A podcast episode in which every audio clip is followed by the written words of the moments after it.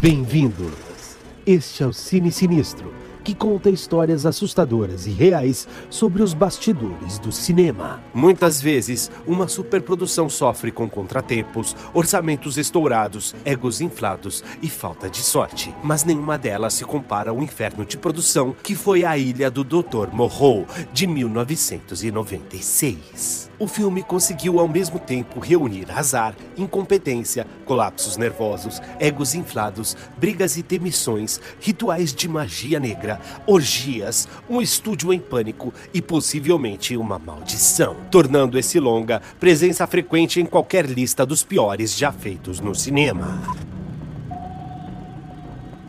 Tudo começou com a chegada do diretor britânico Richard Stanley, vindo de dois filmes cult como Hardware, O Destruidor do Futuro e O Colecionador de Armas. Com uma considerável recepção de crítica e um razoável resultado nas bilheterias, o excêntrico diretor estava pronto para sua entrada em filmes de grande orçamento. Era o que ele pensava. No início dos anos 90, ele embarcou em uma nova adaptação do clássico da literatura A Ilha do Dr. Morrow, de H. H.G. Wells, que já havia sido adaptado para os cinemas em duas ocasiões: A Ilha das Almas Selvagens, de 1932, e um filme homônimo em 1977. O livro completaria seu centenário e Richard Stanley, fã do romance que o fascinava desde a infância, trabalhou durante quatro anos no roteiro até vendê-lo para a New Line Pictures. É quando os problemas começaram a surgir. Para o papel do protagonista, o diretor pensou no ator Jürgen Prochnow, mas a produtora tinha planos maiores para o filme. O ganhador de dois Oscars e lenda viva, Marlon Brando, saído de uma bem-sucedida volta às telas com Dom Juan DeMarco, foi soldado para o papel. Além do veterano ator, Bruce Willis e James Woods foram indicados para os papéis coadjuvantes. Willis faria o protagonista da história, Edward Douglas, um náufrago que se vê perdido na ilha habitada por cruzamentos genéticos de seres humanos e feras. Infelizmente, o ator estava se divorciando da atriz Demi Moore e, por razões legais, foi impossibilitado de assinar o contrato. A produção correu para outro ator, Val Kilmer, que estava em ascensão como grande astro saído diretamente de Batman Forever. Kilmer aceitou o papel, mas exigiu 40% de redução de tempo no set. Como esse itinerário era incompatível com o roteiro, a solução acabou sendo migrar Kilmer para o papel que era de James Woods, o médico Dr. Montgomery, que auxilia o Dr. Morrow em suas pesquisas. Para o papel principal, acabou escalado o ator Rob Marlowe. O filme ficava maior e mais caro a cada dia, e o estúdio começou a pensar que um diretor praticamente estreante como Richard Stanley não ia dar conta da pressão Rumores corriam que nos bastidores outro veterano, Roman Polanski, estava sendo cogitado para substituir o jovem diretor. Richard Stanley decidiu que precisava agir rápido para não perder sua cadeira. Ele pediu imediatamente uma reunião com Marlon Brando, acreditando que se o convencesse a assumir o papel, ganharia a confiança do estúdio. Ao mesmo tempo, Stanley entrou em contato com um amigo na Inglaterra, praticante de ciências ocultas, para que intercedesse a seu favor. O místico realizou um ritual de magia negra com seu próprio sangue para ajudar Stanley, o que poderia ter selado o seu destino. Ao mesmo tempo, Marlon Brando se impressionava com Richard Stanley, não por seus dotes como diretor, mas pelo seu conhecimento conhecimento da obra de Joseph Conrad, autor de No Coração das Trevas, romance que inspirou o filme Apocalipse Now 15 anos antes. Ele ainda era fascinado pelo seu personagem naquele longa, Cornel Kurtz. Também interessou Brando que um dos roteiristas de Apocalipse Now, Michael Hare, tenha feito o primeiro roteiro do tratamento de Stanley. Era sua chance de, em sua mente, reviver seu personagem preferido. Também cativou Marlon Brando a ligação do diretor com Henry Morton Stanley, um explorador da África selvagem que inspirou o personagem que o mítico ator adorava. Portanto, as razões de Brando para aceitar o papel passavam longe do interesse pelo roteiro, o filme ou o personagem, se baseando em pura excentricidade do ator, já conhecido pelo seu comportamento errático. Com o trunfo no bolso, Stanley foi confirmado na direção e as filmagens foram agendadas em locações no norte da Austrália, na floresta tropical de Cairns. O premiado técnico em efeitos especiais Stan Winston foi contratado para dar vida às monstruosas criaturas do diabólico cientista da história. Porém, a euforia durou pouco e os problemas que já assombravam o diretor se agravavam pouco antes mesmo do começo da produção. A filha de Marlon Brando, Cheyenne, cometeu suicídio no início daquele ano, o que derivou na reclusão social do ator. Devastado, Brandon ficou semanas incomunicável em sua ilha particular, levando mais tensão para um pesadelo que estava só começando. Sem seu maior aliado e decidido a começar logo os trabalhos, Stanley agendou cenas que não precisariam da presença de Brandon. Foi quando suas diferenças com o ator Val Kilmer trouxeram novos e imprevisíveis problemas. Kilmer conhecido por um temperamento difícil, estava especialmente detestável naquela ocasião. O sucesso, as pressões do estrelato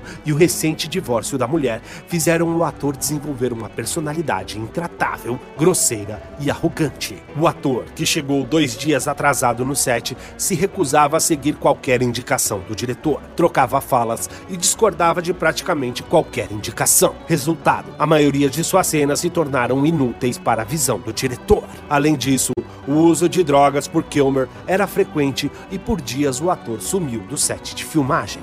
O clima da região era tão hostil quanto o da equipe. Logo nos primeiros dias, uma tempestade tropical desabou sobre o set, destruindo locações e equipamentos, deixando a angustiada equipe presa no hotel e impossibilitada de trabalhar. Outros reflexos sinistros que marcaram o filme. Uma das produtoras foi picada por uma aranha e teve a mão deformada. Na Inglaterra, o amigo de Richard Stanley, que havia feito o ritual de magia negra, foi atacado por um parasita devorador de carne.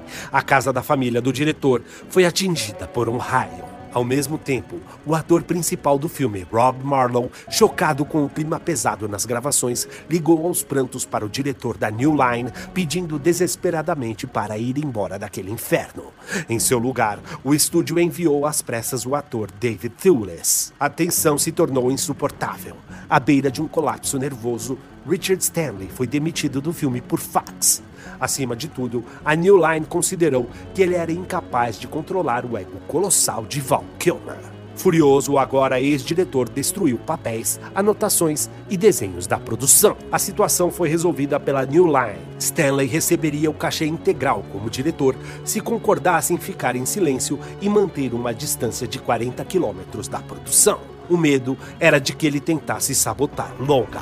Richard Stanley foi levado até o aeroporto de volta para casa, mas jamais embarcou. O diretor fugiu para um alto exílio na região. Em seu lugar, foi contratado John Frankenheimer, um diretor veterano e linha dura, que levou seu próprio roteirista para reescrever o texto do filme.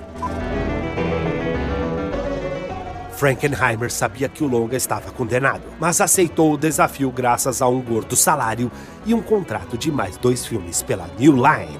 Contratado para pacificar os ânimos, em poucos dias Frankenheimer se tornaria um carrasco abominável, discutindo, gritando, ameaçando e intimidando o elenco e equipe técnica. Revoltada com o caos da produção, a atriz principal do filme, Feiruza Balk, abandonou o set e partiu para Sydney, decidida a abandonar o projeto. Ela acabou convencida por seu agente de que aquela atitude destruiria sua carreira. Contrariada, a atriz acabou retornando para a dantesca aventura, pensando que, pelo menos, ia ter o privilégio de trabalhar com um ícone como Marlon Brando. Quando finalmente o ator chegou à Austrália, a situação só iria piorar. Brando simplesmente ignorou o roteiro, fazendo mudanças absurdas não só em seu papel, como de seus colegas. Algumas loucuras impostas pelo ator, uma grotesca maquiagem branca, usar um balde de gelo na cabeça e exigir que todas as suas cenas fossem acompanhadas por um personagem sem grande destaque inicialmente, Majai, vivido por Nelson de la Rosa, conhecido na época como o menor homem do mundo. Em mais uma demonstração de total desprezo pelo papel, Brandon não decorava seu texto e passou a usar um ponto eletrônico, onde uma assistente lia suas falas e ele apenas as repetia. Como era de se esperar, o choque de egos entre Brandon e Kilmer se tornou caótico. Brandon e Kilmer se trancavam no ar-condicionado de seus trailers, informando que só sairiam se o colega saísse antes. Ocupado demais com as loucuras do elenco principal, Peter Elliott, coordenador do movimento de animais, assumiu diversas vezes o posto de diretor substituto, dirigindo as cenas vestido de papuíno. O impasse durou horas, enquanto o elenco de apoio, preso nos pesados figurinos e da densa maquiagem, suportavam o calor de quase 40 graus. A produção, que deveria durar seis semanas, levou seis meses. Elenco, figurantes e equipe técnica entraram em uma espécie de transe coletivo. O tédio, as incertezas, a tensão e os impasses levaram a um cenário de total irresponsabilidade. Noites de festas, bebidas, drogas e sexo se repetiam enquanto a equipe outrora profissional se transformava em um reflexo bizarro do ambiente tribal, selvagem e angustiante do filme. Orgias regadas a álcool, maconha, estimulantes e alucinógenos, com o elenco vestido em roupas de animais eram diárias.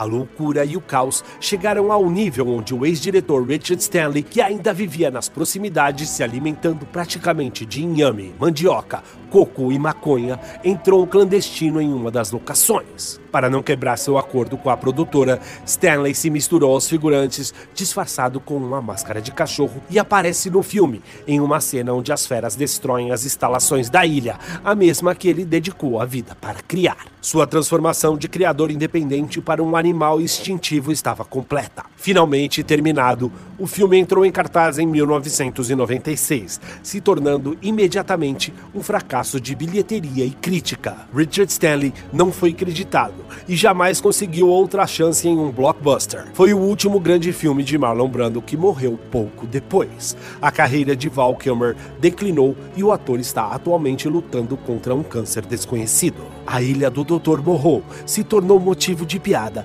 se tornando uma sombra na carreira de todos que testemunharam seu martírio. Nem tudo são sonhos em Hollywood. Muitas produções se tornaram pesadelos reais, onde elenco, produtores e diretores se veem presos em um inferno impossível de escapar, que pode arruinar carreiras, destruir reputações e possivelmente ameaçar vidas. Pode parecer assustador para você. Para nós, é só mais um dia no Cine Sinistro.